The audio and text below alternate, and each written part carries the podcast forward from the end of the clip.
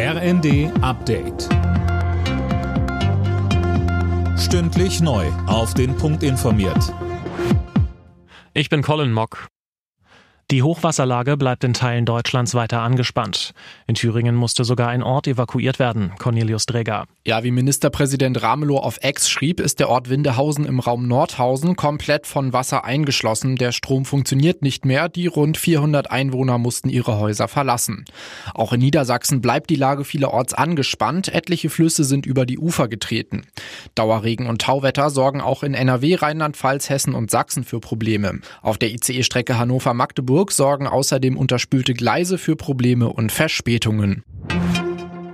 Wegen einer Anschlagsdrohung ist der Bielefelder Hauptbahnhof am Nachmittag abgeriegelt und geräumt worden.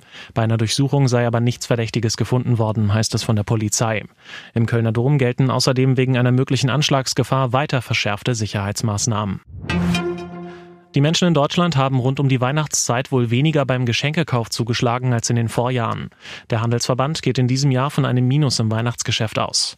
Der Grund, wegen der aktuellen Krisen sei die Konsumlaune nicht gerade die beste.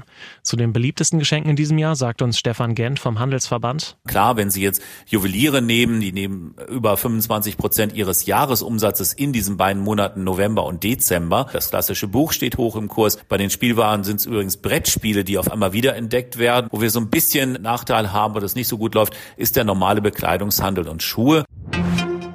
Papst Franziskus hat in seiner Weihnachtsbotschaft dazu aufgerufen, Kriege weltweit zu beenden.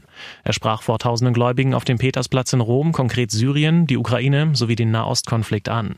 Anschließend spendete der Papst den traditionellen Segen Urbi et Orbi. Alle Nachrichten auf rnd.de